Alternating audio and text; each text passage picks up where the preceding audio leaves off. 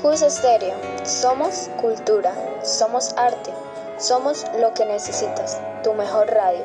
Prepárate para escuchar la mejor información, la verdad. Cus Estéreo, tu mejor opción.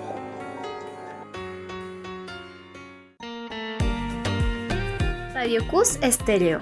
Bienvenidos a nuestro programa Compartiendo y Aprendiendo, donde trataremos algunos temas influyentes que derivan del área de español, como lo son la importancia de la lectura, la correcta escritura, la ortografía y el análisis de distintos tipos de obras.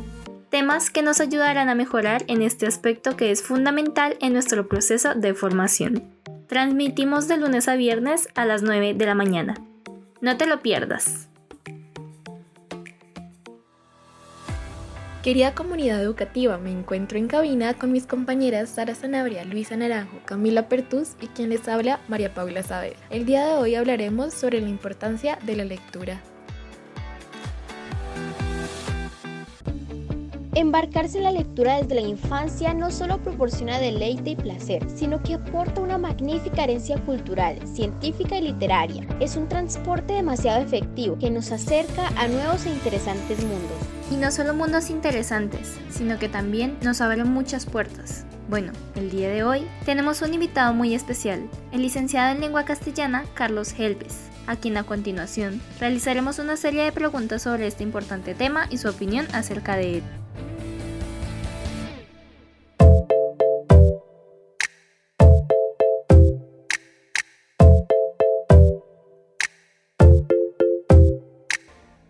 Primero que todo, ¿cuál es el principal motivo por el que crees que es importante la lectura?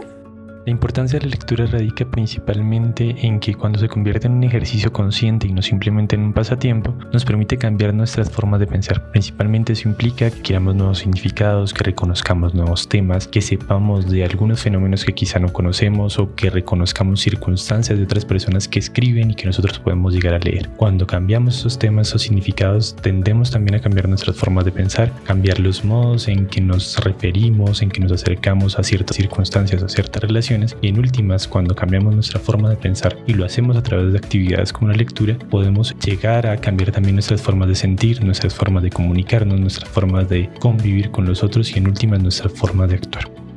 En la actualidad podemos ver que la lectura perdió su importancia y el valor que tuvo desde sus comienzos. ¿Qué estrategias propones para que se mantenga esa esencia y se promueva aún más el valioso hábito de la lectura?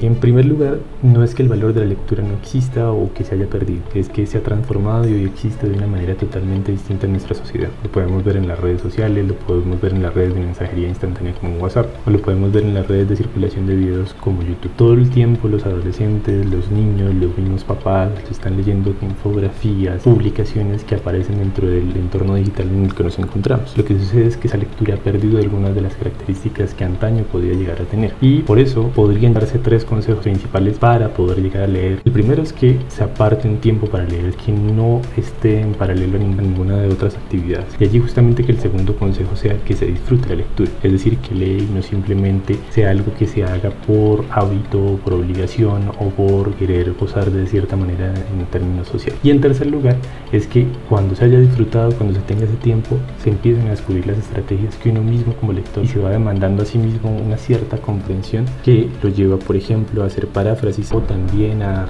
relacionar y a reconocer necesariamente eso que vamos comprendiendo de manera general de todos los libros, de todos los párrafos, de todas las publicaciones que encontramos. Entonces, fundamentalmente es eso, exigirse un tiempo, exigirse disfrutar la lectura exigirse, sobre todo, hacer que la lectura sea una actividad, una actividad en la que hago diferentes cosas. Muchas gracias licenciado por su valiosa participación y los invitamos a tener en cuenta las palabras y consejos que acaban de darnos. Así es, Luisa. La lectura es a la mente lo que el ejercicio al cuerpo. Fomentemos este buen hábito que nos permite llegar a un mejor futuro. Y con esto, queridos oyentes, nos despedimos el día de hoy. Es un placer poder acompañarlos una vez más y haber podido aprender y compartir una nueva enseñanza de vida. Cuídense mucho y nos vemos en una próxima ocasión. Queridos estudiantes, las inscripciones para la banda marcial están abiertas y disponibles para quienes deseen integrarse. Ven y únete a este importante grupo de nuestro glorioso colegio universitario. Más información al número 340-273-8597. Los esperamos.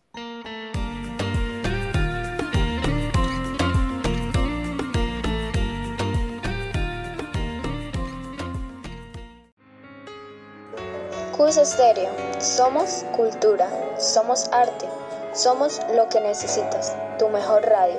Prepárate para escuchar la mejor información, la verdad. Cus Estéreo, tu mejor opción.